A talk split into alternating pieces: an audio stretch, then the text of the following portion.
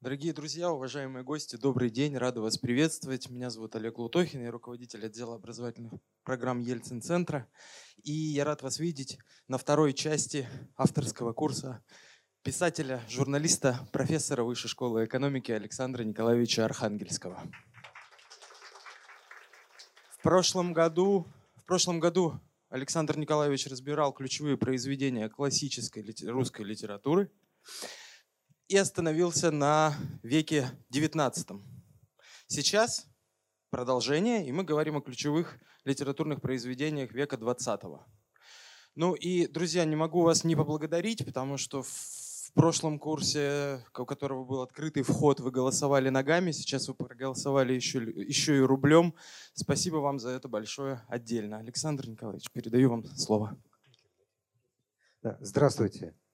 А, слышно ли меня в последнем ряду? Э, я рад, что мы с вами снова встречаемся.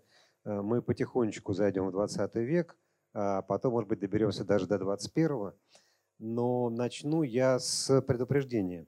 Э, мы нарушаем некоторую хронологию да, сегодня, потому что сегодня у нас будет лекция о докторе Живаго, а завтра о мастере Маргарите.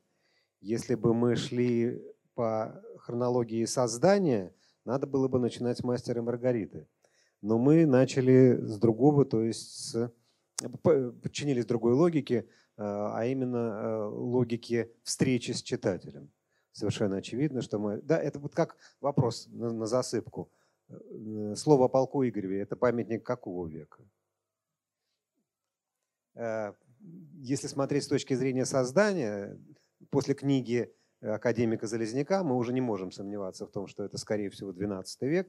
Э, ну, по крайней мере, мы видим, что рукопись восходит к XIV, Москва с XIV просматривается XII.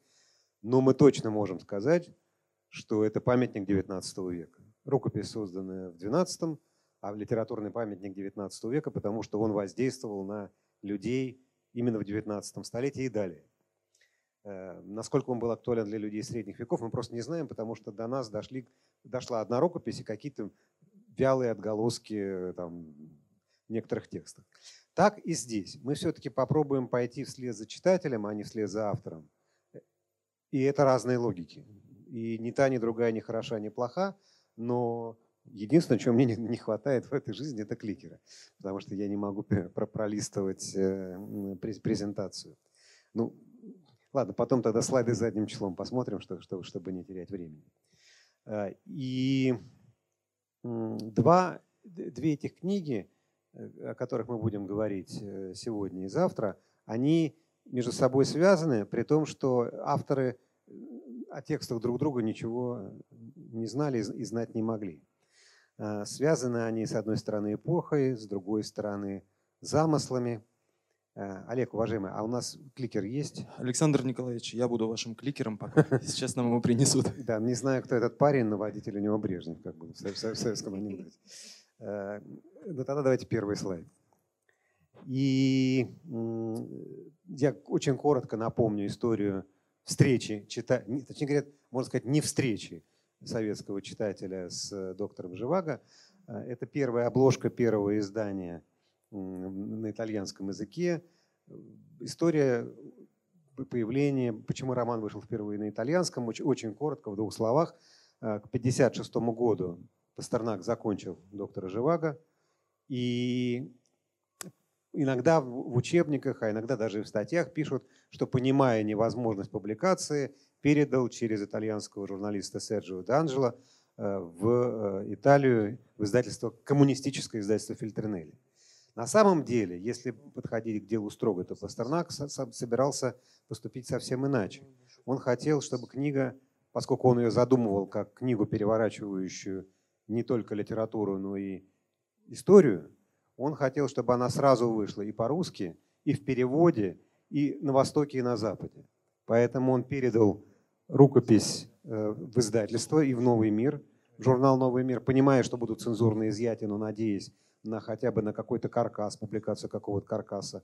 Он отдал а, главу в польский журнал «Творчесть», и это была надежда, что Восточная Европа будет с ним, и передал на Запад Фильтринелли. Потом уже стало довольно быстро ясно, что э, ничего с русским изданием не выйдет, э, польское ни, ни на что не повлияет, но он отступать уже не стал. И вот тогда это превратилось в вызов и борьбу. И мы должны понимать, прежде чем перейдем к самому роману, что это был за жест. Советские писатели э, передавали свои рукописи за границу, ну, в частности, мигрантским издателям, до конца 20-х годов. Вот с конца 20-х 20 годов до 56-го никто и никогда никаких рукописей за границу сам не передавал. Это было невозможно ни технически, ни э, политически, никаким э, иным образом. И когда уже вышло, да, при этом Фильтринелли был коммунист, но такой коммунист своеобразный, издатель. Если вы бываете в Италии, вы до сих пор видите магазины, которые носят имя Фильтринелли. Помимо издательства, это целая сеть книготорговая. Но он был, с одной стороны, успешным и очень жестким бизнесменом, а с другой стороны, э, полутеррористом, потому что потом он погиб в террористической вылазке. Так что история самой публикации романа э, не менее захватывающая, чем сам, само, само произведение. Особенно если учесть, что э, в, спустя год 59, 50, на рубеже 58-59 выйдет книга по-русски пиратское издание. У Фильтринелли украдут э, русское издание с тем, чтобы успеть к Нобелевской премии и зафиксировать права на... В общем, неважно, это уже нас не касается. Я к тому, что Пастернак в момент, когда создавал роман, надеялся на то, что этот роман пробьет брешь в железном занавесе, но когда завершалась публикация романа, он уже понимал, что пробить-то она пробьет, но вместе с этой брешью захлестнет и его самого, и на это он решался. Да, он метался, он то отзывал э, согласие на Нобелевскую премию, то э, подтверждал. Но это метание, надо понимать, это не метание современного интеллигента, который думает, там, выговор на работе будет или, или, или не будет. Это вопрос впервые после сталинской эпохи, когда всего три года на, на свете нет вождя, роман передается в э, мир и становится равным. Это равный, равный разговор с равными. Давайте следующую. Да, вот реакцию советских читателей и советских писателей мы знаем. Э, Лягушка квакает в болоте. Э, я Пастернака не читал, но скажу. Э, это все то, что сейчас мы назвали бы мемом, то, что вошло в наш обиход, стоило этому, наверное, все-таки жизни, потому что мгновенный скоропостижный скоротечный рак – это иногда бывает расплатой за глубочайшее нервное потрясение. Тем не менее, свое дело он сделал – Э, свою задачу он решил. И теперь мы можем перейти дальше к следующему слайду э, и посмотреть.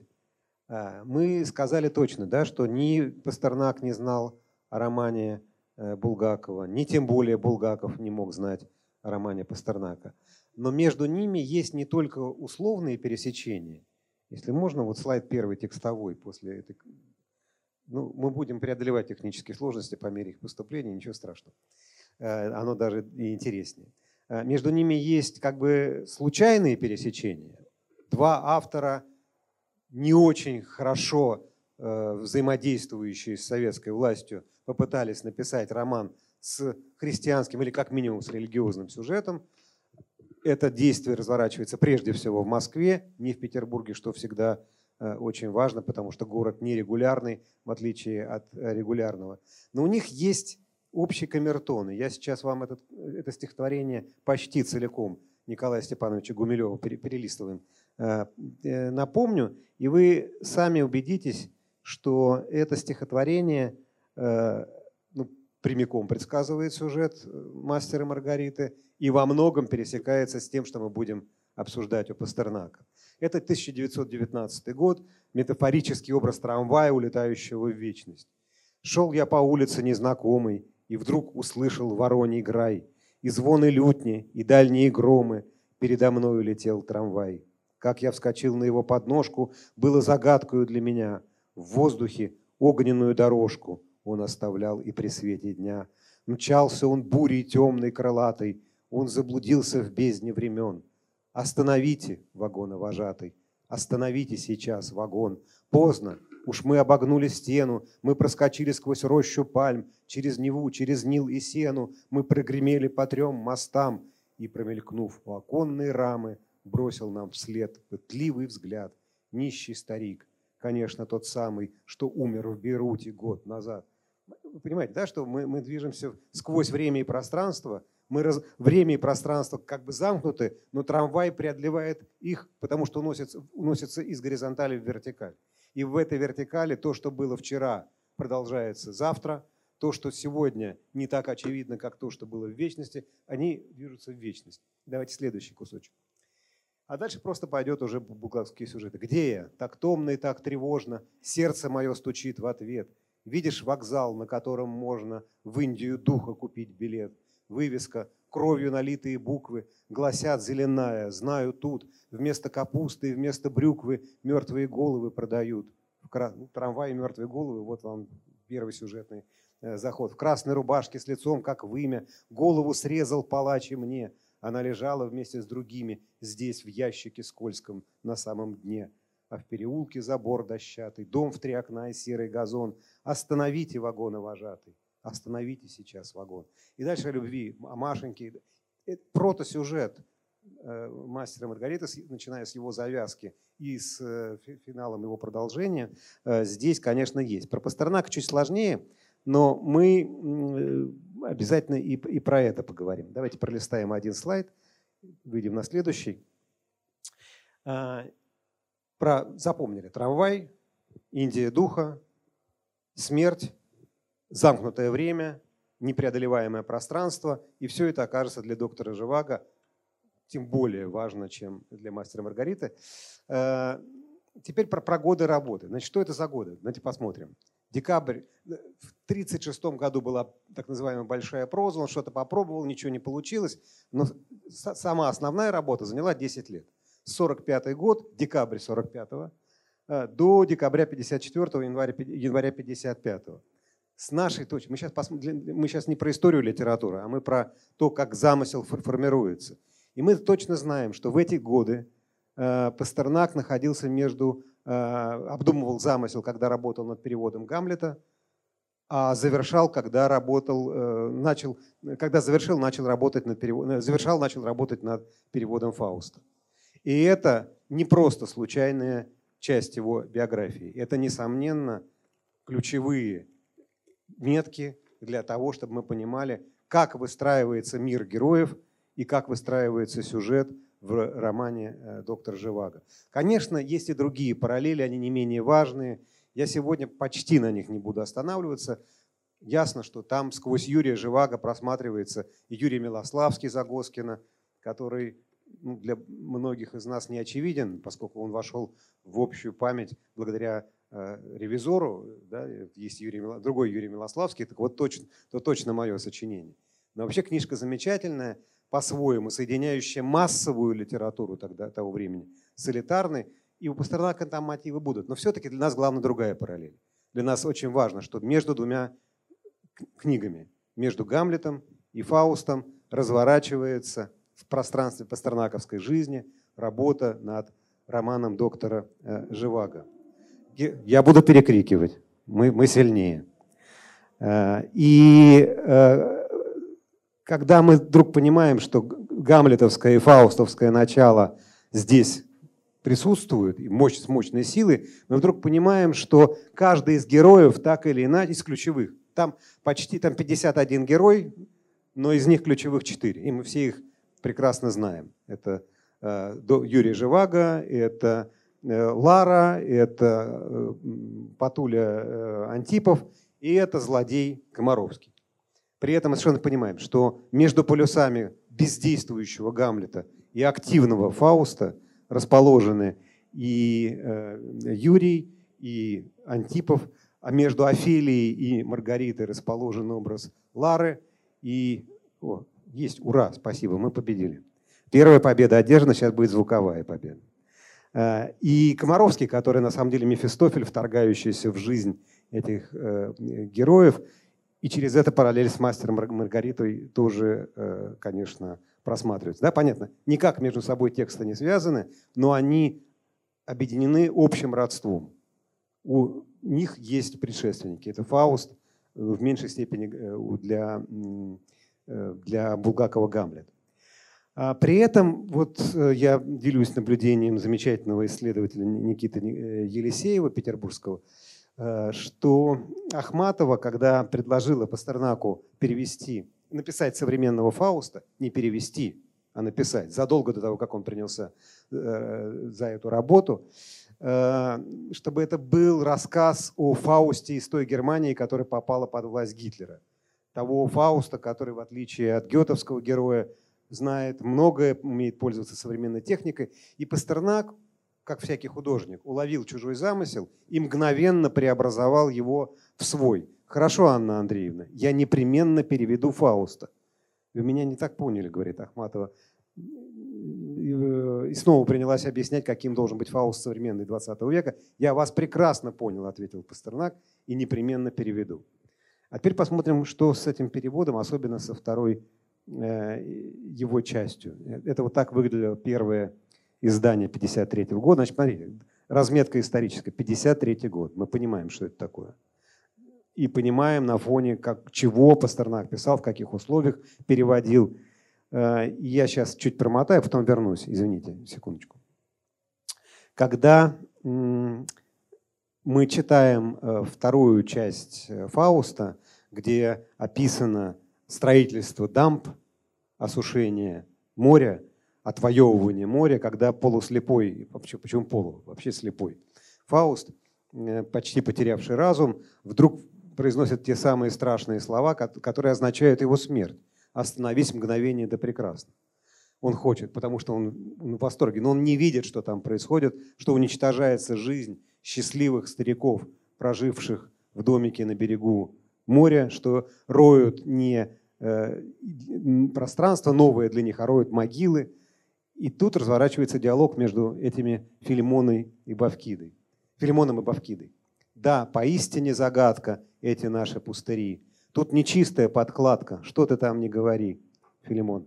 Тот пришлец законно, свято получил морской пустырь, императорский глашатый объявил об этом вширь. Тут вначале был по плану лагерь для людей разбит, а теперь на месте стана в зелени дворец стоит. Лишь для виду днем копрами били тьмы мастеровых.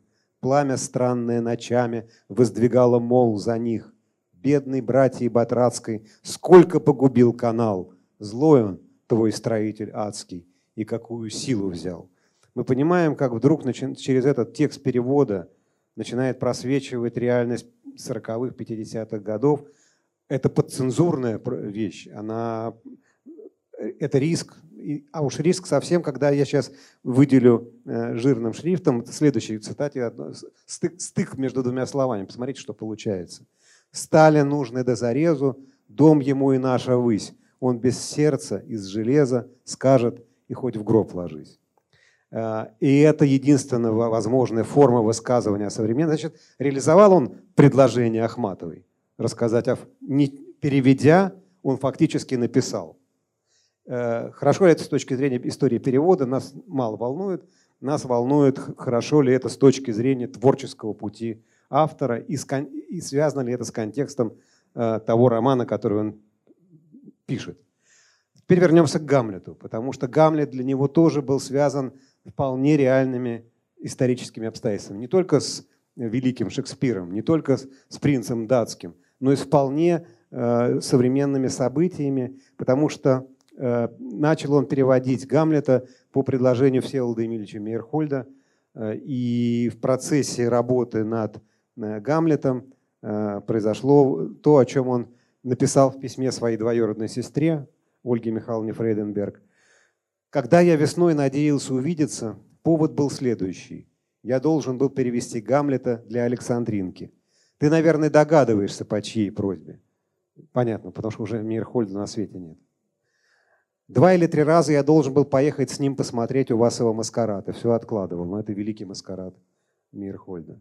Потом с ним случилось несчастье, а его жену зарезали.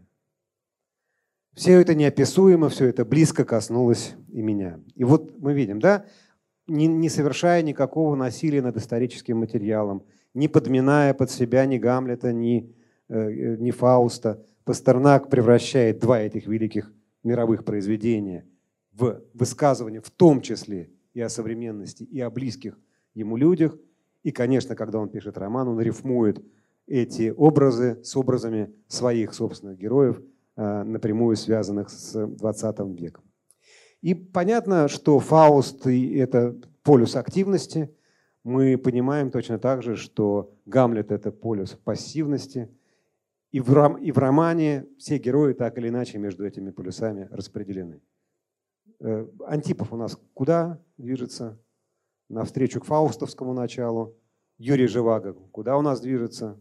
Навстречу гамлетовскому началу. И то, и другое дает шанс, потому что можно... Фауст спасен у Гёте, но Антипов погибает, Гамлет тоже погибает. И та, и дорога ведут в каком-то, каком смысле к поражению. Но одна из них, тем не менее, оставляет э, какой-то шанс. Потому что э, либо от Фауста ты движешься к Мефистофелю, либо от Гамлета к Христу. И вот эти две, два пути, две развилки для всех ключевых героев романа Пастернака «Доктор Живаго» оставлены. Недаром первым стихотворением, а мы отдельно поговорим о цикле стихотворений Юрия Живаго, которым роман завершается, недаром первое, первое стихотворение в этом ряду именно Гамлет. Гул затих, я вышел на подмостки, прислоняясь к дверному косяку, я ловлю в далеком отголоске, что случится на, на моем веку.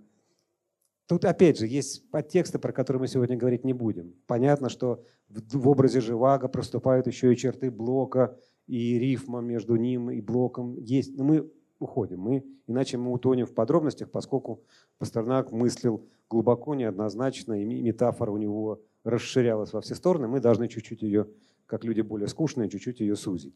Но нам важно, что первое стихотворение в этом цикле будет стихотворение о Гамлете. И для Пастернака Гамлет – это не только пассивность. А, так э, изобразил нашу первую встречу с главным героем романа Пастернака доктор Живаго с Юрием маленьким, еще он еще не доктор, он еще не знает, что он будет доктором, он просто Юра Живаго, потерявший мать э, в первой сцене. И это великий иллюстратор Александр Алексеев.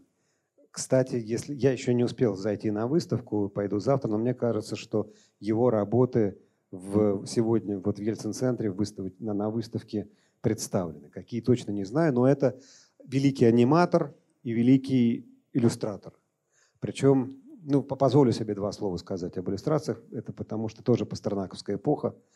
И надо понимать, что в первой половине 20 века книжки иллюстрировали принципиально иначе, чем иллюстрируют сейчас. Ну, сейчас почти не иллюстрируют. Э, но, а, и, и, и не так, как в 19-м. Потому что была открыта идея, как бы открылось, что книга, как само, как издание, может быть произведением искусства. Не картинкой, воспроизводящей что-то, а сама произведением, большим произведением искусства. И во Франции сложилась школа блестящих иллюстраторов, которым заказывали иллюстрации, они могли работать год, полтора над одной книгой. Это большого формата книги. И доктор Живаго, Александр Алексеев, это большая, в прямом смысле слова, большая книга, похожая скорее на Библию и отсылающая нас к библейскому э, пафосу. И делал он эти картинки своеобразным способом. Он придумал так называемый игольчатый экран.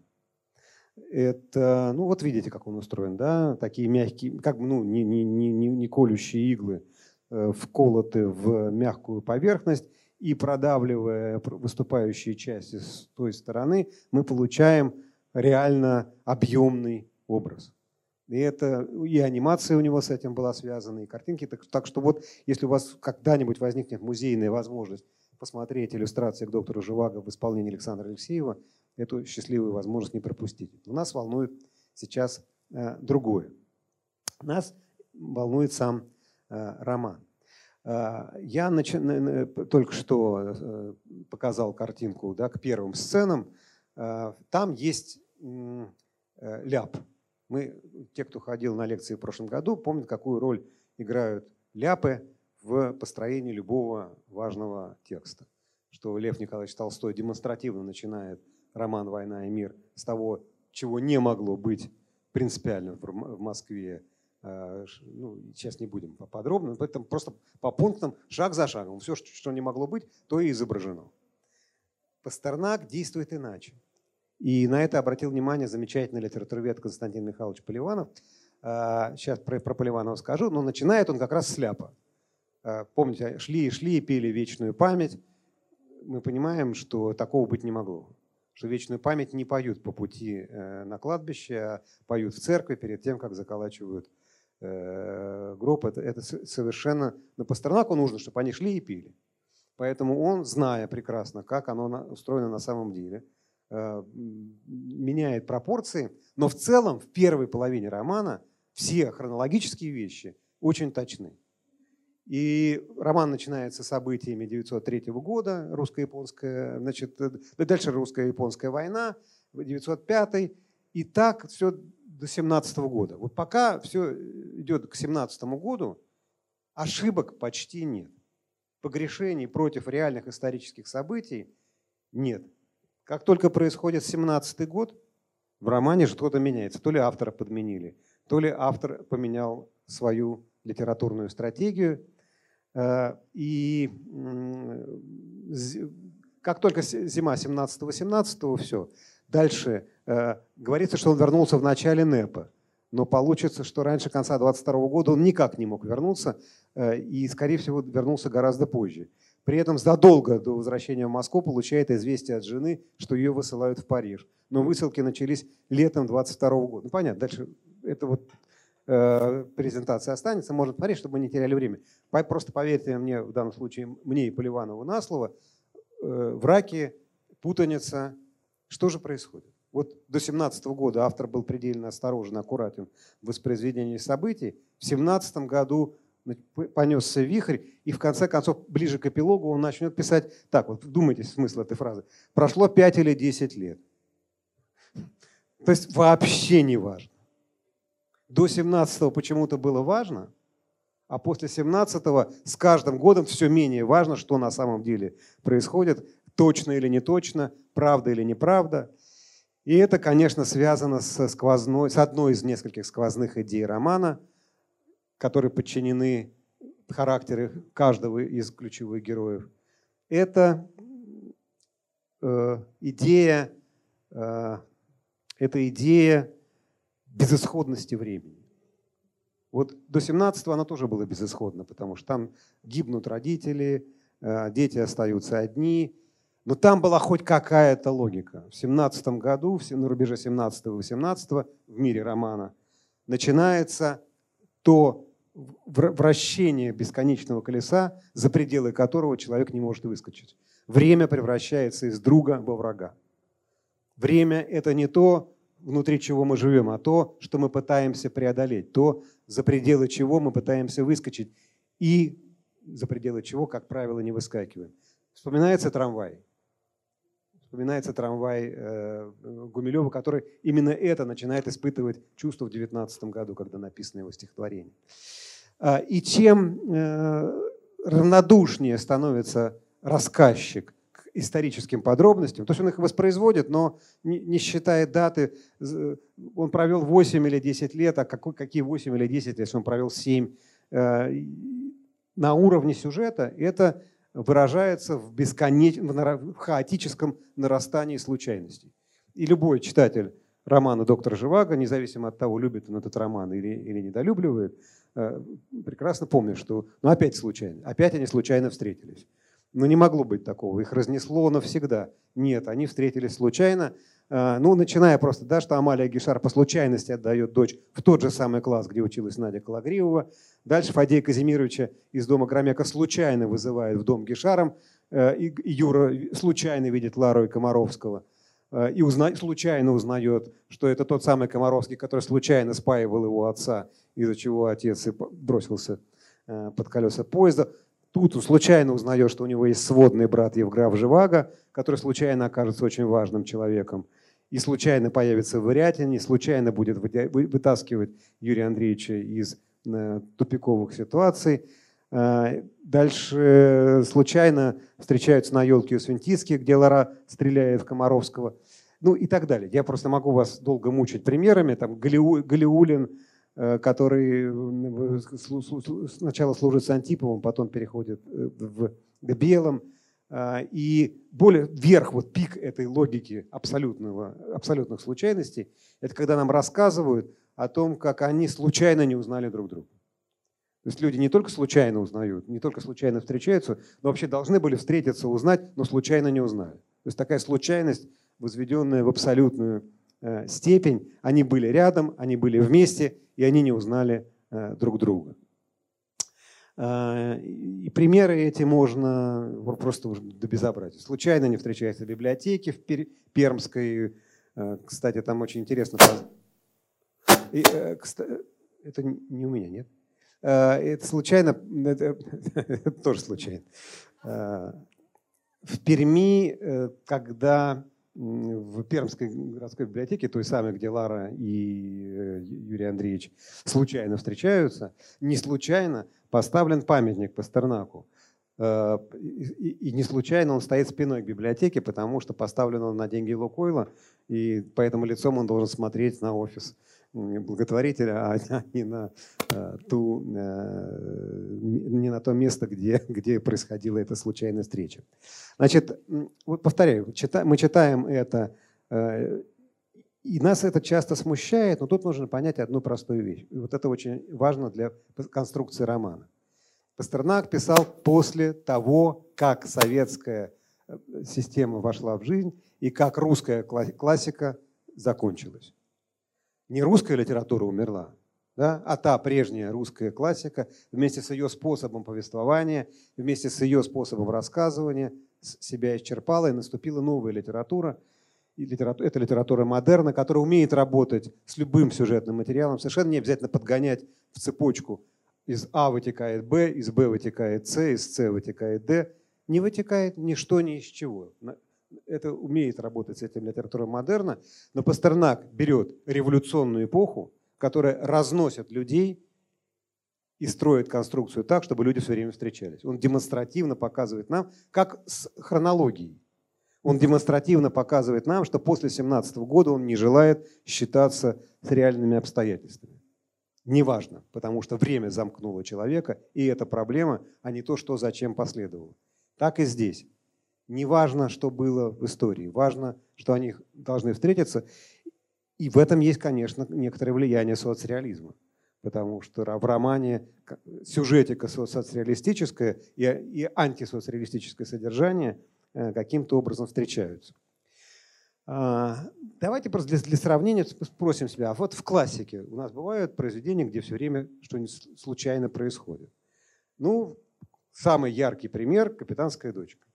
Вот началось все с того, что случайно зачем-то берут заячий тулупчик в конце августа, начале сентября. Случайно происходит в первые недели сентября буран.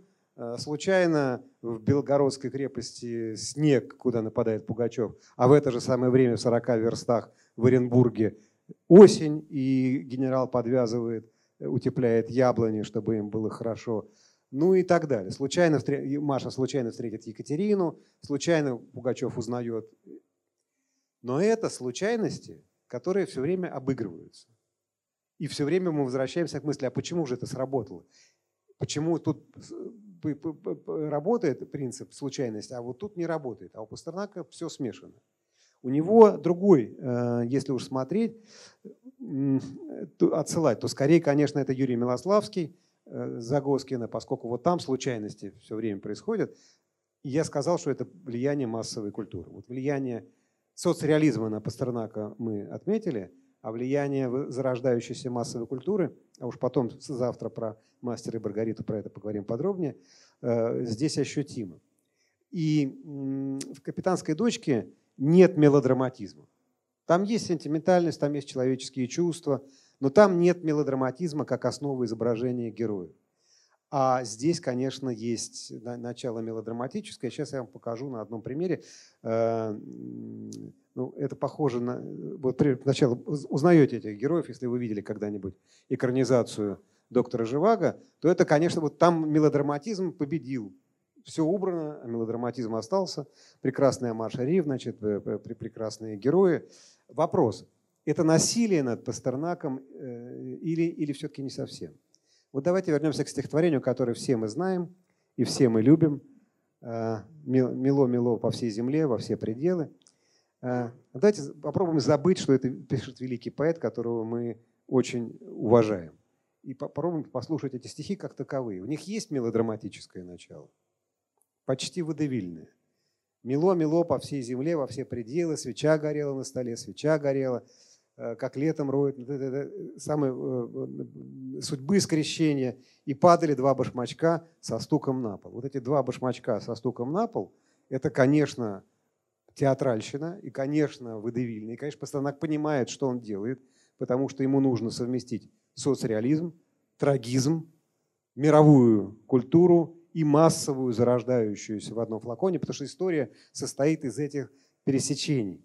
И, и в этом стихотворении, конечно, это, это происходит. Э, но для нас важно э, другое. Для нас важно тот фокус, важен тот фокус, в котором все в итоге у него сходится. Здесь, э, вопреки ощущению, которое у нас нарастает, что автор не знал, как связать героев друг с другом, и поэтому прибегает к приему случайности, повторяю, так же, как с подробностями историческими, он прекрасно понимает, почему и что он нарушает, где он нарушает хронологию. Так он прекрасно понимает, что он использует мелодраматические ходы, когда ему нужно, и прекрасно понимает, когда э, выстраивает свой сюжет на, на принципе случайности. А, просто мы должны, просто это всегда очень хорошо видно, как автор работал со своим романом. А, это многократное переписывание, и вы видите, как э, он экономно работает с первоначальным источником. Он э, карандашом зачеркивает предшествующий вариант, чтобы его всегда можно было в случае чего восстановить и вернуться к предшествующему. А в некоторых случаях, я просто эти рукописи держал в руках, здесь картинок не нашел, он часто э, заклеивал, когда писал, правил стихи, подклеивал э, вырезанные из бумаги полосочки. Знаете, как такие вот детские бывают перекидные книжечки, которые быстро-быстро листаешь, и они превращаются в движущийся образ. То есть каждое слово помнил, над каждым словом многократно работал, многократно возвращался, не вычеркивал, а чтобы, если я ошибся, можно было вернуться и переписать. Это конструкция, это не э, случайность. А, так вот выглядели э, тетради с набросками. Ну вот теперь, смотрите, мы сказали, до 17 года герои живут внутри какой-то логики неприятной, нарастают беды, горе, но тем не менее там есть какая-то логика. Начиная с 17 и до смерти Юрия Андреевича Живаго, примерно в 29-м, логика в этой истории исчезает, остается одно. Герои заперты во времени. И это время становится им окончательно врагом. Как преодолеть это время? Как разорвать его? Как выйти туда, где это время не главенствует, превращается в сквозную э, э, линию романа. И вот тут мы возвращаемся к образу железной дороги у, э, начинается с того, что на железной дороге погибает отец, а завершается тем, что на трамвайных путях умирает сын. И два этих образа, рельс, за пределы которых не выскочишь, дорога проложена заранее, она проведена от начала до конца, и последние сцены с э, трамваем – это, повторяю, сквозной мотив. Я сейчас повторю, не буду мучить вас э, деталями, но просто здесь приведены э, примеры. Вплоть до того, что и Патуля э, Антипов из семьи путейщика. И Лара живет рядом с трамвайными путями, где конка, то есть такая смесь нынешнего трамвая электрического с лошадьми. И и так далее, и так далее. И где знакомятся, знакомятся в поезде, где последнее свидание с Антиповым в поезде, стоящем на запасных путях. Жизнь превращена в колею, за пределы которой время кольцо, замкнуло человек, человека в кольцо, а жизненный путь превращен в колею, за пределы которой выскочить вот можно или нельзя, это ключевой вопрос романа. И это, кстати говоря, связывает доктора Живаго с другим классическим произведением. Это иллюстрация Александра Алексеева к Анне Карениной. И, несомненно, там ведь мы помним да, столкновение двух образов.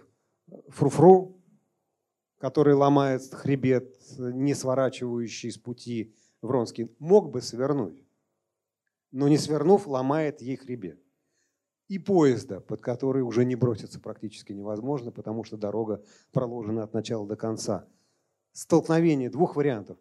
Вариант судьбы, который можно изменить, и вариант судьбы, который изменить э, нельзя. А это э, еще одна иллюстрация к Анне Карениной Александра Алексеева. А теперь он же, Александр Алексеев, иллюстрирует доктора Живаго. Сравните. Да? Понимаем, как он подчеркивает связь э, двух этих э, метафор. И вот встреча, последняя встреча с, с Патулей Антиповым. А теперь про смерть Юрия Живаго в остановившемся трамвае. А, и это самое, может быть, трагическое описание, которое э, позволяет себе Пастернак. Там два мотива. Духота нарастает, и гроза никак не наступает. И вагон, который движется и никак не остановится, потому что человеческая жизнь зависит от этого вагона. Повторяю, герои заперты в истории, и герои заперты в пространстве. И дорога проложена от начала до конца. А теперь зададим себе вопрос. Сейчас а, к этому вернемся. Про... Зададим себе вопрос. А почему же мы все-таки называем этот роман христианским? Ну так, если говорить честно. Герой предал свою возлюбленную, толкнул ее в руки Комаровскому, отказался э, фактически от нее, э, опустился, ничего не совершил, тотальное поражение. Все было бы так, если бы Пастернак не разомкнул это жестокое время и не преодолел непреодолимость проложенного пути в стихах, которые пишет Юрий Живаго. Проиграв свою жизнь земную в реальном пространстве, он выигрывает ее в пространстве творчества. 20 век не оставил с точки зрения Пастернака человеку ничего, кроме творчества в земной жизни время непреодолимо, и уже не важно, какое оно, что происходит, можно с ним не считаться, мы путаем его как карты. А в стихах, в творчестве вдруг оказывается, что время преодолимо. Мы вернемся к образам Лары и к Комаровскому, но про образ, внутренний образ Юрия Андреевича давайте два слова скажем про то, как его собственные стихи противостоят его собственному жизненному опыту. Это стихи Э, которые не просто приложены к роману, но они выстраиваются в определенный цикл. Тут нужно некоторые вещи понимать. Ключевые стихотворения Юрия Андреевича Живаго так или иначе связаны с, э, со страст, либо с Страстной неделей, либо с Рождеством, либо со Страстной неделей. И, конечно, человеческая жизнь каждого отдельного взятого человека поставлена на фон этих грандиозных событий человеческой истории. Такого в русской литературе не было. Первым и единственным, кто до Пастернака попытался создать, попытался, не вышло, создать цикл стихотворный, рассказывающий о лирическом герое на фоне событий Страстной недели, был Пушкин. Э, он в последний год своей жизни попытался набросать цикл стихотворений, Э, так называемый каменно-островский цикл. А, и мы отдельные стихи знаем, а цикл не получился, он не сложился. В рукописях он... Ну, ну там первое стихотворение, скорее всего, связано с, со страстной средой. Э, Отцы пустынники и жены непорочные, э, где перелагается молитва святого Ефрема Сирина. Дальше мирская власть, дальше из Пендемонте. Но, повторяю, цикла нет реконструируется, попытка предпринята, но как выстроить этот разговор, Пушкин еще не знал. И первым, кто в русской литературе такую задачу поставил перед собой и решил, был Пастернак. Значит, смотрите еще раз. Герой в жизни, о которой нам рассказано довольно подробно, терпит катастрофическое поражение. Задачи, которые перед собой, перед собой ставил, не осуществил. Возлюбленную, которая давала ему счастье, потерял – жизнь от него ушла, история замкнулась, выхода за пределы этой истории нет, и трамвай, в котором он умирает, ни в какую вечность не поднимается, в отличие от заблудившегося трамвая Гумилева. Он по, по кругу едет от Газетного переулка до Кудринской площади, и в этом кругу неразмыкаемом погибает герой как физическое тело, как историческая личность, как существо, принадлежащее времени здесь и сейчас. Но в стихах он проживает другую жизнь. И давайте посмотрим несколько ключевых стихотворений поймем, как выстраивается его внутренняя биография в стихах из романа. Во-первых, это единственный кусок романа, который был при жизни Пастернака в советской печати в некоторых проявлениях опубликован. Я осторожно говорю, потому что, конечно, религиозные стихи там появиться не могли, но в 1948 году в журнале «Знамя» появились стихотворения из романа Юрия Живаго, и там некоторые стихи советские читатели могли прочесть. Первое стихотворение мы с вами уже цитировали – «Гамлет». Теперь посмотрим на него с той, с той точки зрения, на которой, с какой мы смотрели на роман в целом и на каждого героя в частности. Мы говорили, что герои так или иначе выбирают, быть ли Гамлетом, который соединяет время, но сам погибает, или Фаустом, который проламывает время, но тоже погибает. Начинается с Гамлета. И здесь видно, что это происходит в зрительном зале, и в Гамлете неожиданно каким-то непонятным образом проступают черты, будущие черты Христа. Но только это все равно театр. Понимаете, да, это вот такой театральный Христос не Христос Гефсиманской ночи, не Христос, которым он восходить на крест, а Христос, который вышел на сцену и проигрывает возможную роль. Но тем не менее, эта тема заявлена. Я люблю твой замысел упрямый и играть согласен эту роль, но сейчас идет другая драма, и на этот раз меня уволь, но продуман распорядок действий и неотвратим конец пути. Я один, все тонет в фарисействе, жизнь прожить не поле перейти. Это же железная дорога. Да?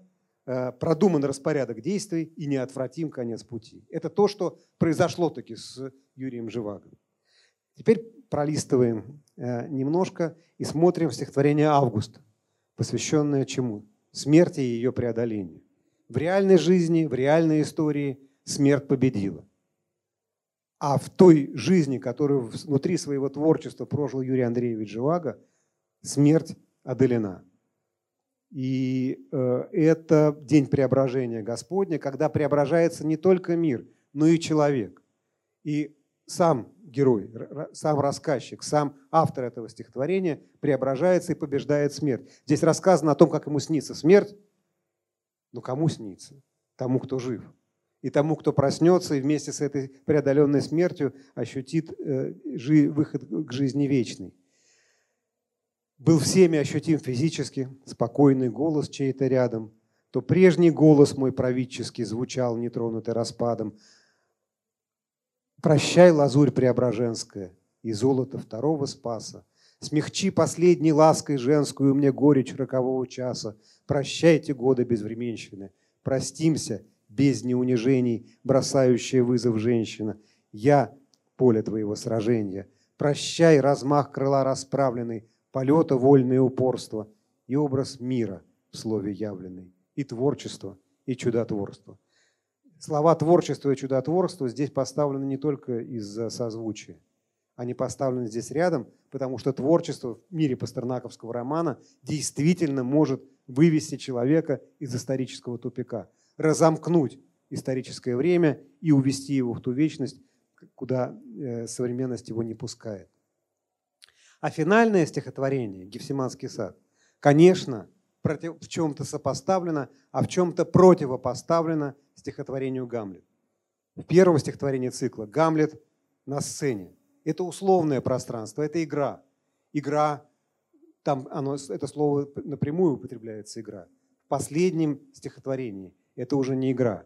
Это уже не замкнутый зрительный зал. Это не блеск биноклей на оси, а это настоящие звезды, и это ночь предстоящей смерти, и это ночь предстоящей победы над смертью. И давайте с, точки зрения, с той точки зрения, о которой мы говорили, посмотрим на самые последние э, слова, которые вложены в уста Христа. И вспомним, что мы говорили до сих пор, и как эти слова отвечают на все проблемы романа. Ты видишь, ход веков подобен притче и может загореться на ходу. Во имя страшного ее величия я в добровольных муках в гроб сойду. Я в гроб сойду и в третий день восстану. И как сплавляют по реке плоты ко мне на суд, как баржи каравана, столетия поплывут из темноты. Ну, давайте еще раз я да, повторюсь. Э, роман дает нам образ неразмыкаемой истории. История поймала человека в свою ловушку. Время равно смерти. Мы, время человеческой жизни – это путь человека к неизбежной смерти.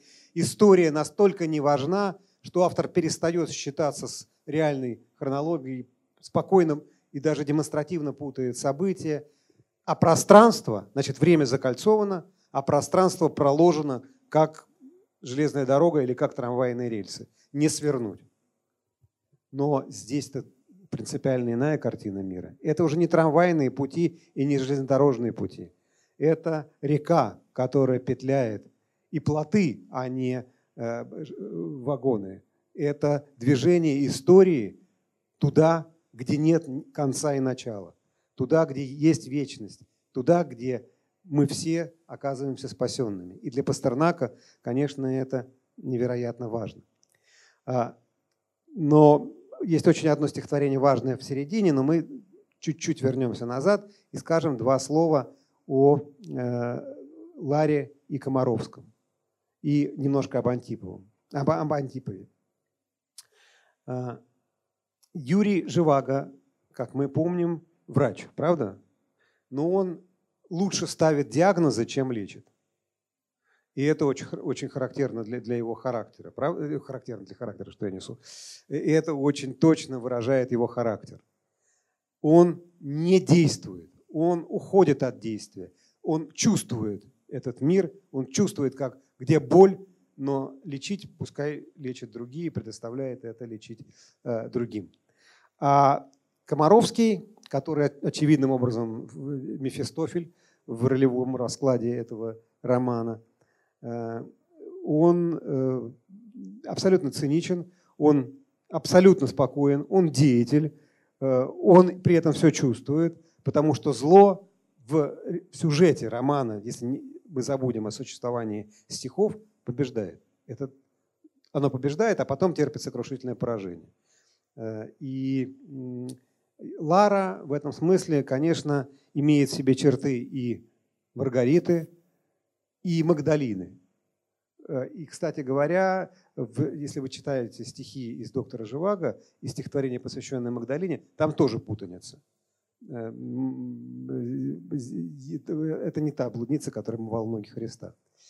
А, при этом он доктор, она медсестра. И она жертва, и она э, ждет, когда доктор Живаго примет решение за нее.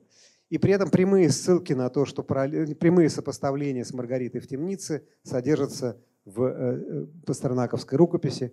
Руфина Анисимовна готова была побожиться, что Лара разыгрывает помешанную Маргариту в темнице. Ее приносят в жертву все. Ее приносят в жертву и Комаровский, ее приносят в жертву доктор, ее приносят в жертву Антипов, потому что все ее, тянутся к ней, и все ее по существу э, предают. А Антипов – это противоположный полюс. Насколько гамлетовское начало проявлено в «Докторе Живаго», настолько фаустовское, активное, жестокое и погибельное начало проявлено в Патуле. И смотрите, что происходит. Лара между двумя этими полюсами. Между безвольным Гамлетом и активным Фаустом, и она в одно и то же время Маргарита и Офелия. Э, она э, терпит поражение, потому что терпят поражение они. И только Мефистофель, как истинный э, антигерой, ее принимает. И, но все совсем иначе в стихах. Вот насколько все безнадежно в пространстве самого романного сюжета, настолько все жизненно, духовно и славно в, в романе в стихах. Давайте теперь посмотрим на одно, в этом смысле, ключевое стихотворение, которое связывает все уровни романа воедино. Это «Рождественская звезда». Написано оно, конечно, на фоне мирового искусства. Видно ли вам? Это Питер Брегель старший, «Поклонение волхвов в зимнем пейзаже» в европейском искусстве был, был и такой мотив. Когда пейзаж был не взят, условный палестинский пейзаж отсутствовал, а был взят скорее условно европейский, и события как бы перемещались в ту точку историческую, где находимся мы с вами. Поклонение волхвов – это и наше в том числе поклонение. Это связь всего со всем, это связь а, времен. И, конечно, э, для пастернаковской рождественской звезды эта картинка важна. А, и мы сейчас потом посмотрим еще одну картинку, но посмотрим, совпадает ли это с образом, который дан у Брейгеля. Стояла зима, дул ветер из степи, и холодно было младенцу в вертепе на склоне холма. Его согревало дыхание вала, домашние звери стояли в пещере – над яслями теплая дымка плыла. Даху, отряхнув от постельной трухи и зернышек проса, смотрели с утеса с просонья в полночную даль пастухи. Пока похоже, правда? Но тут начинается различие, потому что меняются не образы, а слова. Вдали было поле в снегу и погост, ограды, надгробия, оглобля в сугробе, и небо над кладбищем полное звезд. Ну, поле в снегу еще можно представить. Погост, ну, слово уже слишком русское, ну ладно.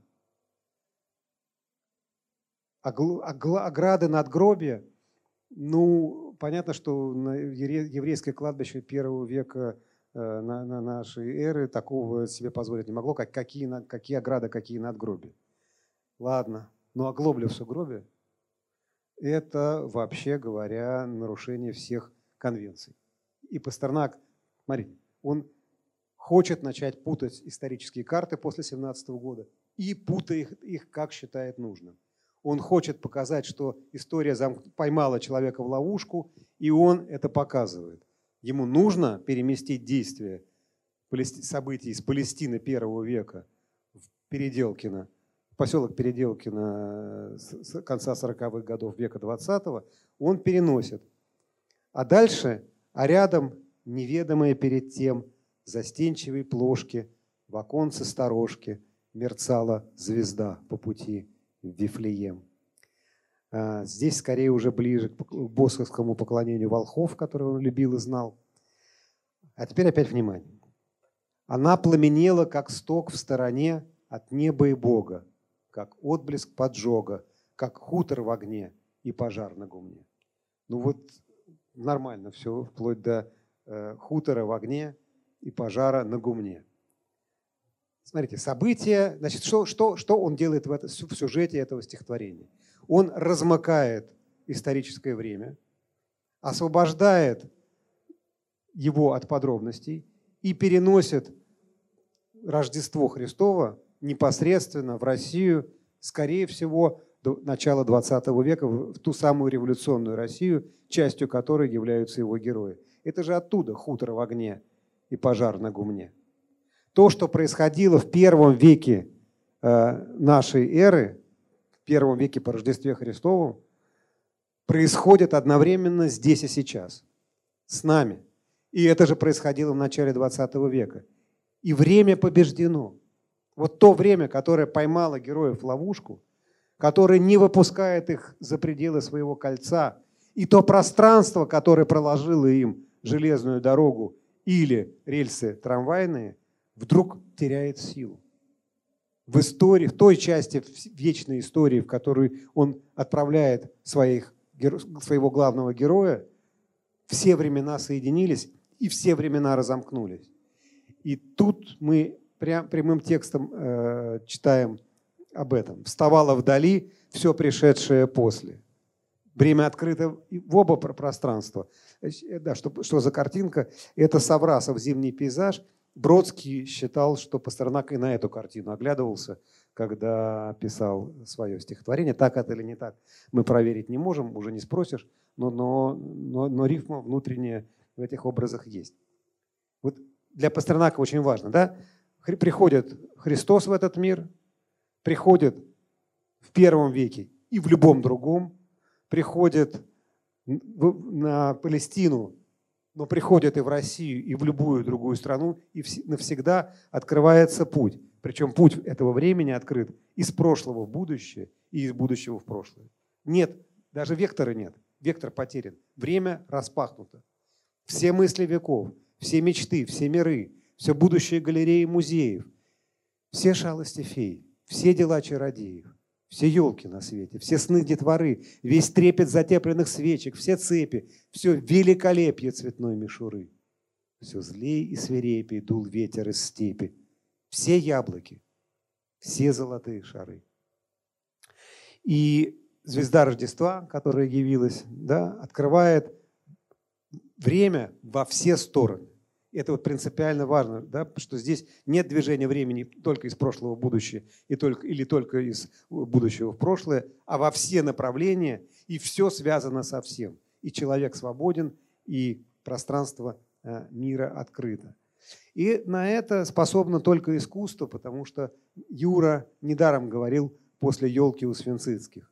Искусство неотступно размышляет о смерти и неотступно творит этим жизнь. И это та формула, которую Пастернак... Помните, мы, те, кто был на лекциях о пушкинских э, повестях Белкина, мы говорили, что Пушкин как бы все время подсказывает жизни. Ну давай счастливый вариант. Давай пусть будет счастливый вариант. Пастернак дает ответ истории. Ты неразмыкаема, никакого волшебного трамвая нет и не будет. Трамваи ведут погибель. Но есть часть истории, и она есть у человека, который открывает перед ним те возможности, каких не открывает в реальной жизни а, реального героя. Теперь про то, хороший герой или плохой. А, давайте вспомним очень важного персонажа, а, о котором мы тоже говорили, Илье Ильиче Обломове. Как ни странно, здесь сопоставление тоже более чем уместно. Илья Ильич терпит в своей жизни поражение, сокрушительное, одерживает победу. Да вроде бы да, потому что сын находится у Ольги и у Штольца, и их любовь соединяет все, им воспитание будет иным. И самое существенное, ничего не делая, ничего не доводя до ума, прожигая свою жизнь как в никуда. Он же нужен огромному количеству людей. Первая часть романа, из-за которой школьники часто не дочитывают, до, до второй интересной, но автору невероятно она важна, заключается в том, что к нему все время все приходят, чтобы просто побыть. Потому что в нем есть что-то такое, чего нет в людях, живущих правильную жизнь. Это что-то такое есть смысл. У них есть правильная жизнь, а у него есть смысл. И теперь вспомним, а, как мы узнаем об этой тетради Юрия Андреевича Живаго. В финале встречаются Гордон, да? два, два, два, два героя, Ника. И, значит, и они, их объединяет эта тетрадь. Читая стихи уже умершего давным-давно Юрия Живаго, они вдруг приобретают утраченный смысл они вдруг оказываются в той же ролевой позиции, в какой гости Обломова оказываются, входя в его полуспальню, полукабинет. Им возвращается смысл. Герой, потерпевший тотальное поражение, в жизни не сумевший разомкнуть ни время, ни пространство, на самом деле, в финале, в итоге, получает прорыв в вечность. И этой вечностью делится с другими. На, на этом и держится его несомненная победа, хотя все остальное – это катастрофа. Одна из самых страшных сцен – это эпизод с дочкой, которая выпала из всех рядов. Юрий Андреевич выпал из времени, выпала из пространства, она выпала из цепи поколений, и выпала из культуры, и выпала из, из всего, что связывало ее с родителями. Она носитель мифологического сознания. Я росла одна, без мамы, без папи.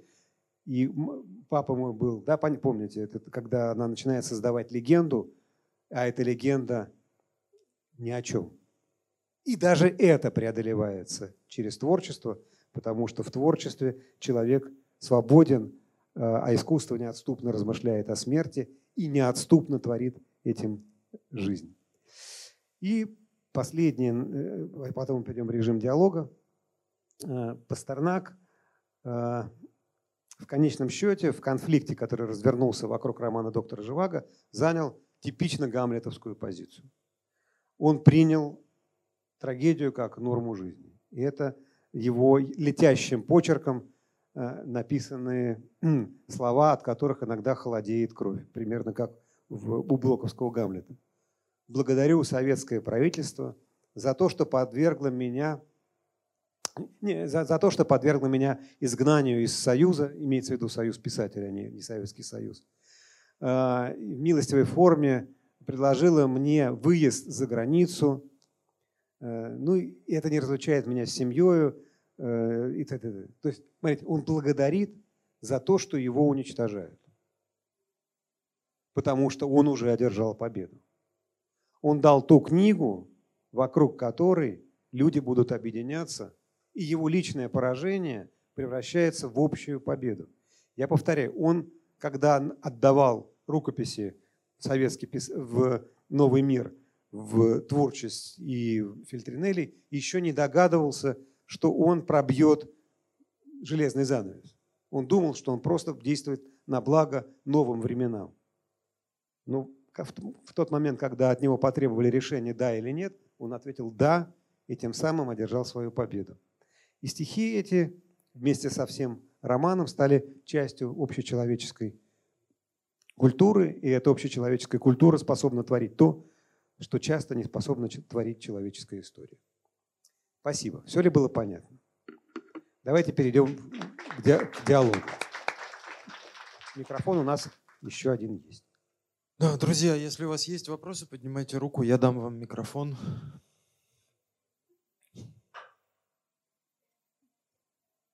Пожелания, возражения. Да. Еще раз добрый день. Здравствуйте. С момента кончины советской власти прошло уже лет 30, и многое забылось.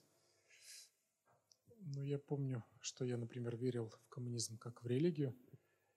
И когда в 90-м году прочитал этот роман, я тогда, я помню ощущение о том, что ощущение недоумения от того, в каком месте он антисоветский, почему его запрещали. И я очень надеялся, что после вашей лекции, когда вы подвергли такому препарированию литературоведческому этот текст, я хоть как-то это пойму, но я не понял до сих пор. Это как, это знаете, как э, вот э, аналогия с музыкой Битлз. Я до сих пор не понимаю, чем она угрожала строительству коммунизма, хотя сам я был членом КПСС и верил в коммунизм. Но это никак мне не, это никак не противоречило э, этой моей вере. Вот что в этом романе такого, что нужно было с ним так поступить? Спасибо, это очень хороший вопрос. Э, не вы первый задаете его, первым его задал Никита Сергеевич Хрущев. Когда после отставки, благодаря детям, Э, он получил э, этот роман. Э, ну, так уж просто в сторону сделаем по полшага. Это очень это забавный эпизод. Дело в том, что Никита Сергеевич первый советский лидер, отставленный, но сохранивший жизнь. И это, конечно, прорыв невероятный. Благодаря этому он прожил, ну да, как жил он под колпаком, разумеется, но он писал, надиктовывал свои мемуары.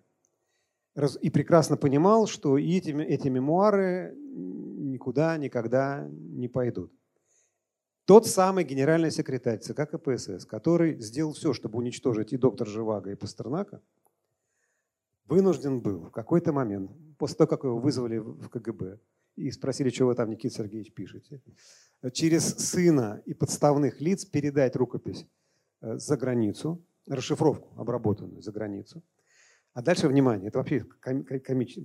Тему, о чем вы спрашиваете, некоторые отношения имеет Ему пришло, да, издатели потребовали подтверждения, что это не, не, не обманка КГБ, что им не прислали специально скандальную рукопись, что Никита Сергеевич им это отправлял, и с, с, с нарочным прислали ему две шляпы. В одной из них он должен был сняться в ковбойской шляпе и прислать фотографию через порученца. И это подтверждало, что он действительно сам передал эту рукопись за границу. Он, есть снимок Никиты Сергеевича, хранится у его сына э, Сергея Никитича в шляпе, в ковбойской шляпе. Это пароль. Значит, парадокс заключается в том, что Никита Сергеевич, который сам не давал вывести э, рукописи за границу, сам оказался в ситуации, когда вынужден был эти, эти рукописи передать. Было ли что-нибудь в воспоминаниях Никиты Сергеевича антисоветское? Он был, в отличие от Сталина, он глубоко верил в коммунизм. Сталин был великий циник, вот все понятно, шахматы. А этот же иск, он ненавидел церковь именно как коммунист, а не как э, начетчик. Он запретил, ну, он запретил э, хоронить свою первую жену Евдокию. Э, точнее, не, не, не хоронить, а пронести через церковь, поскольку на кладбище дорога была только через церковь, на кончиках пальцев передавали через ограду, чтобы только не занести в церковь. Этот человек был убежденный настоящий коммунист. В чем? Ни в чем. Что касается доктора Живаго, ну, не, не знаю. Но если так шутку. А всерьез нет, я не вижу никаких оснований для того, чтобы роман был запрещен. Большинство. Ну, религиозная тема, да, ну, критикуйте, ругайтесь, но, но это же не, ну, стихи, да, стихи, конечно, не могли быть цензурны, вот, потому что была догма, антирелигиозная догма, такая же религиозная, только на выборы догма, что верить нельзя. Конечно. Ничего.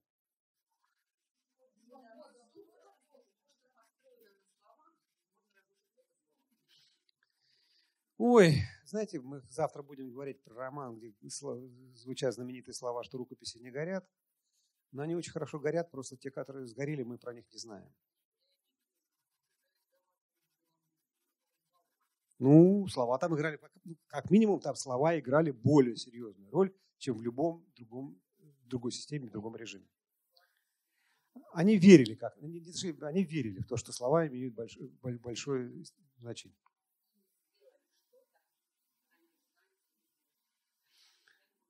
Ну, как минимум. Ну, по крайней мере, мы точно знаем, что Михаил Андреевич Суслов свою работу выполнял, свою скучную, мерзкую работу выполнял честно и аккуратно. Он за словами следил. И предшественники его тоже. Доктор, а, и это, это, так нет, социологи же очень хорошо описали это. Был такой Лешек Колоковский, э, польский социолог. Он очень точно, я сейчас огрубляю немножко, но он сказал, что э, коммунизм пародировал христианскую церковь, воспроизводил на выборах, а национал-социализм пародировал синагогу. Потому что многое из того, что было, они, они, они брали, но когда ты что-то берешь, ты уничтожаешь оригинал. Поэтому национал-социализм бился с синагогой, как не бился с христианскими конфессиями. Коммунизм бился с христианскими конфессиями, как не бился с синагогой. По национальным причинам скорее, чем по религиозным. Ну, такая версия есть. Она вполне, вполне рабочая.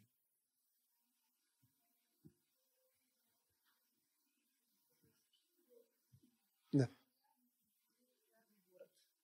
А, и это вопрос... А, вопрос, что такое регулярный и нерегулярный города? А, смотрите, э, в XIX веке Петербург был столицей чиновно-бюрократической империи. Поэтому петербургские повести Гоголя про то, как регулярность уничтожает человеческое начало и растворяет в себе индивидуальность, не могли быть московскими. Невозможно. Это вот сюжет чисто петербургский. И потом это было закреплено, когда появился сборник физиологии Петербурга Некрасовского, Некрасовского круга писателей. А, и это есть противопоставление Москва-Петербург у Белинского. И это начало работать, закрепилось как литературный миф. Москва – это большая деревня. Она не жестко управляется, в ней, ну, сейчас она управляется более жестко, поскольку она стала столицей. А тогда было, было именно так. Поэтому как была большая деревня, так, в общем, и осталась. Нерегулярно и регулярно. Вижу. Передайте, пожалуйста, микрофон. А, спасибо за лекцию. А что-то мы знаем о планах э, Пастернака после доктора Живаго. То есть если бы он не был так затравлен и не было бы такого кризиса, он бы не умер, что-то он там набрасывал, какие-то были у него планы, что-то бы он еще написал? Прозаическое нет. Ну, у нас мы точно знаем, что он хотел написать драму «Слепая красавица» и даже ее набросал. То есть он хотел уйти в другие э, жанры. Но больших прозаических планов э, не было. Книжка написана была после, э, уже после романа. Это на ранних поездах. Это его последний прижизненный сборник, который он успел отредактировать, завершить до конца. Но больших прозаических замыслов у него уже не было. Это были хорошие, крепкие 70 лет, но все-таки 70. А проза, съевшая 10 лет, понимаете, да, если человек пишет быстро, ему 70, то он может взяться за следующий замысел. Если он пишет роман в среднем 10 лет, то у него большая вероятность, что он просто его не закончит. Даже если будет жить, но физически. Это же не все, как Гёте, до 80 лет э, находятся в активном творческом процессе. Поэтому я думаю, что он стал бы выбирать менее крупные, менее, менее съедающие меньше времени э, темы и тексты. Это не хорошо, не плохо, это просто особенность.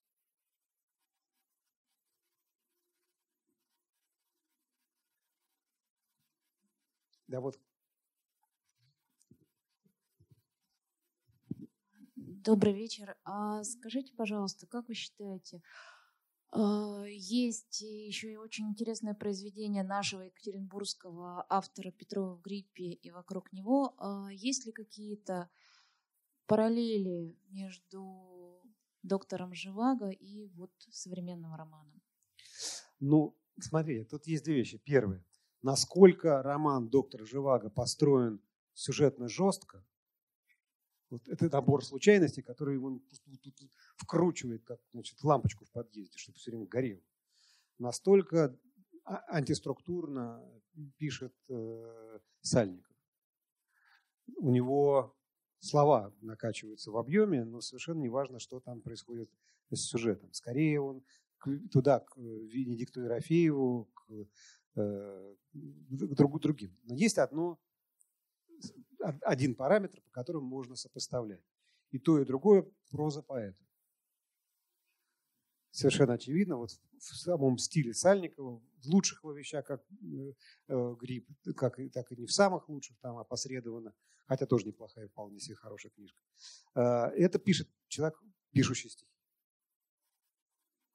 И слово разворачивается в некую форму жизни. Даже не Петрова в гриппе. Смотрите, вот если взять опосредованно, там героиня, э, там сюжет мутный, на самом деле размытый сюжет, построен на том, что героиня эм, продает стихи, а стихами может шарнуться примерно как э, наркотиками. Поэтому это дело такое опасное. Стихи производят почти наркотический эффект на человека, и это некоторая форма торговли кайфом. А, я утрирую. Роман гораздо серьезнее, чем я изобразил, но в принципе там это, этот мотив есть. И, конечно, это проза поэта, который понимает, что через сочетание слов мы часто можем сказать гораздо больше, чем через развитие сюжетных линий. Понятно я вот это? Нет? Да. Смог, смог ли сформулировать? А, я хочу озвучить такую позицию, что вот э, позицию Дмитрия Быкова по поводу того, что Лара, допустим, олицетворяет э, Россию целиком, а, Живаго – это такое олицетворение интеллигенции, и весь э, смысл этих всех событий, описанных в романе, о том, что вот в один пусть и короткий миг в этом заснеженном Урале они а, обрели какое-то единение, и как бы все в этом есть вся победа и весь смысл всех происходящих событий. А, согласно вашей точке зрения, насколько эта позиция адекватна вообще в целом роману, и плюс, э, насколько адекватна вот эта проекция на мастера Маргарита, то, что там Маргарита также олицетворение России, то же самое единение творца, мастера интеллигенции с Россией и, ну, и так далее. Спасибо. Спасибо. Значит, ну, есть две вещи. Первое. А, Дмитрий Быков в данном случае выступает не как литературовед, а как писатель. Хотя иногда выступает как литературовед. Да, это зависит от того, какую установку он выбирает для себя в каждом данном случае. Как писательская интерпретация она годится, потому что он так читает. Как литературоведческая в меньшей степени, хотя отчасти некоторые основания есть. Но сама, само имя Лара связывает нас с Лариной. Ларина у нас символ, э, главная русская героиня. Все, все понимаем. Это настолько просто, что даже и нечего тут даже и добавить.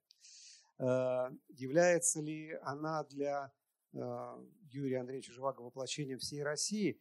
Я бы сказал, что скорее в голливудском фильме она является воплощением России. Мохнатая шапка, которая на ней, очень под вальс вместе с танцующими фигуристами, это вот туда, а не сюда.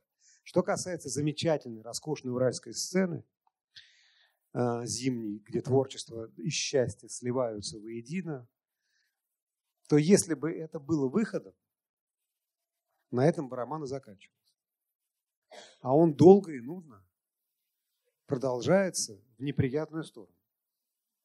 В лагеря для одной, смерть для другого, Комаровский, потерянная дочь, мама моя.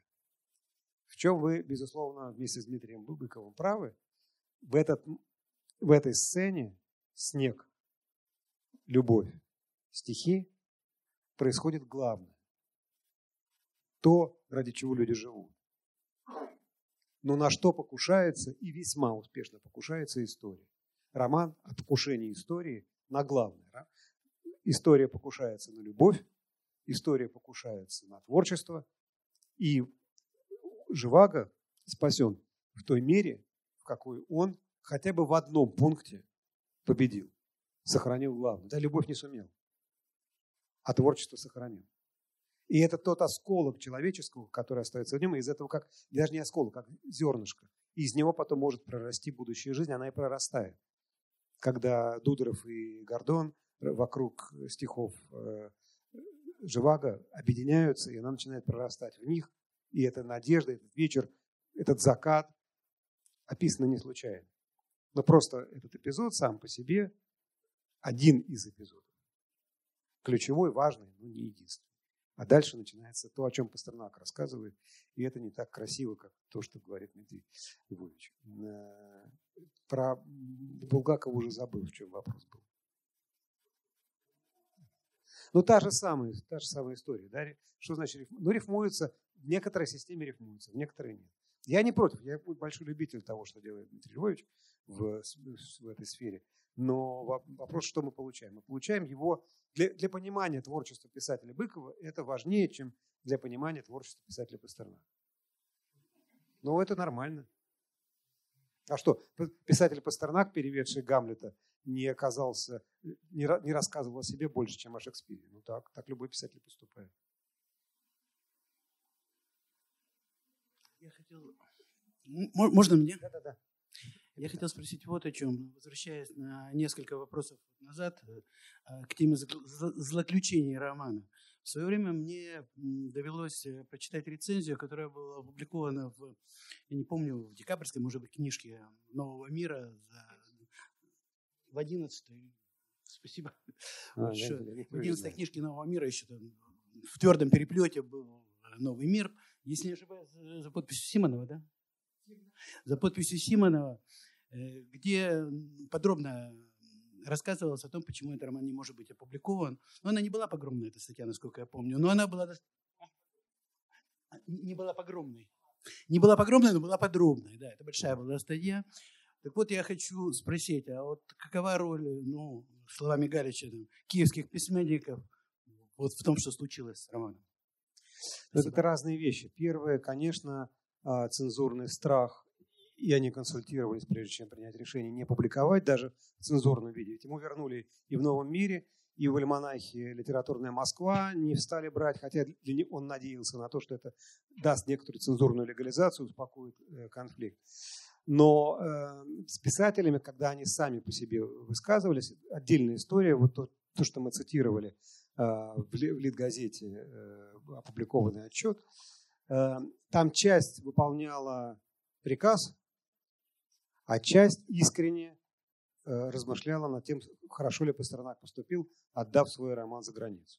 В частности, мы точно знаем, что э, мучительной темой это было для Бориса Слуцкого, который там оказался. Мог ли логика у них была так, у писателей следующего поколения была логика такая. Только-только начались смягчения, только-только сталинизм из культуры начал уходить, Пастернак сдернул одеяло на себя, опубликовал за границей, теперь нам всем э, закроют шлагбаум. Вот я огрубляю, но претензии были такие. И первое, второе, многим искренне не нравился роман доктора Живаго, э, например, Давиду Самойлову. Э, и это вопрос, то есть, вот, грубо говоря, это не то, что описано у Булгакова в «Мастере Маргарите», когда критики и писатели начинают уничтожать мастера. Это другое. Там были начетчики, и там были люди искренне э, считавшие, что Пастернак поступил неправильно. Были они правы или нет, сейчас уже вопрос 25. Но ничего хорошего из этого не вышло. Я знаю, что у нас есть еще один вопрос. Он на сегодня, к сожалению, будет последним, но я сразу же напомню, что завтра будет снова встреча с Александром Николаевичем. У меня два вопроса. Последних. Тогда у меня тоже два ответа. Не очень, может быть, точно сформулирую, но вот он героев отправляет Пастернак за Урал, то есть за Пермь, да, до нас не доезжает, до Екатеринбурга. Ну, потому что он был связан просто биографически, было проще описывать уральские заводы тамошние, где он был. А как связан э, Пастернак? С, э, он, как, он как-то знал, да? Э, Конечно, это... он там был, и есть даже совершенно замечательные воспроизведенные рукописи на оборотках инженерных э, листов. Бумага, бумага была, была бы проблема передреволюционной в годы, в годы войны и ранней революции. Здесь просто вот его летящим роскошным почерком, цветными карандашами с красными буквами Э, заглавными, а переворачиваешь листы, а там уральские заводы, значит, распоряжение, донесения и прочее. Он был связан, конечно, это реально, это автобиографический мотив. Понятно. Ну и очевидно, это еще связано с тем, что все, что за Уралом, то есть за Москвой, это как бы ну, вообще не Россия, а что-то другое. Ну как? как это да нет, как раз было? у него это изображено именно ну, как настоящая как, Россия. Как настоящая глубинная. Россия, да. но та, которая далеко вот от да. этих всех страшных вещей где можно спастись. Так. Ну и не спасается. Даже, даже там не спасается. Ну, да, понятно. Ну и вот последний, видимо, вопрос. Как вы относитесь к нашей экранизации, где Меньшиков, Чулпан Хаматова, Янковский? А, я, ну, там Комаровский лучший из всех. Э, Олег Меньшиков Комаровского сыграл так, как будто сам является Комаровским. Э, Нет, Янковский сыграл Комаровского. Янковский. А, а Меньшиков а играет Живаго. Нет, а я, я, а вы... нет, я, я про Янковского, простите, великодушно, я имею, говорил про... И, э, что касается Чулпан, я просто по-другому, она великая актриса, но я по-другому представляю а, Лару, просто принципиально по-другому.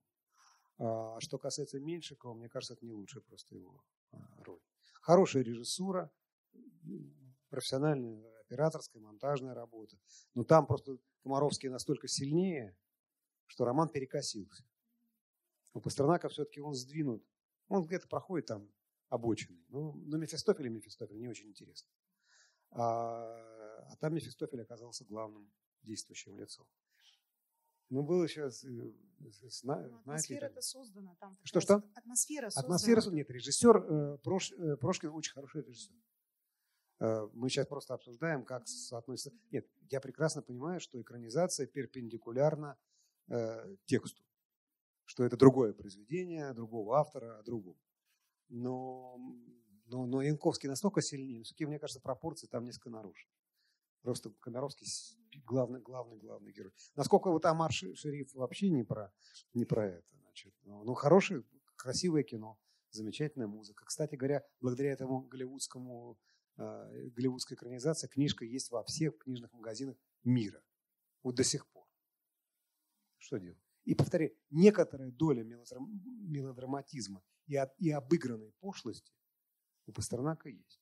Он ее умело обыгрывает. И там, если мы читаем стихи доктора Живаго, я в силу краткости времени выбрал только религиозно-исторические. Но если мы возьмем там любовную линию, она тоже распадается на две части. Одна в башмачки, параллель... А, башмачки откуда? Из баллады Жуковского э, Светлана. Сняв значит, башмачки, бросали. Гадание. Гадание осуждено. И, конечно, сказка, которая там старе во время она, там есть мотивы, там несколько слоев. Мы просто не можем разбирать все эти слои. Мы сосредоточились только на одном аспекте, ну, как бы связанном внутреннем. Спасибо.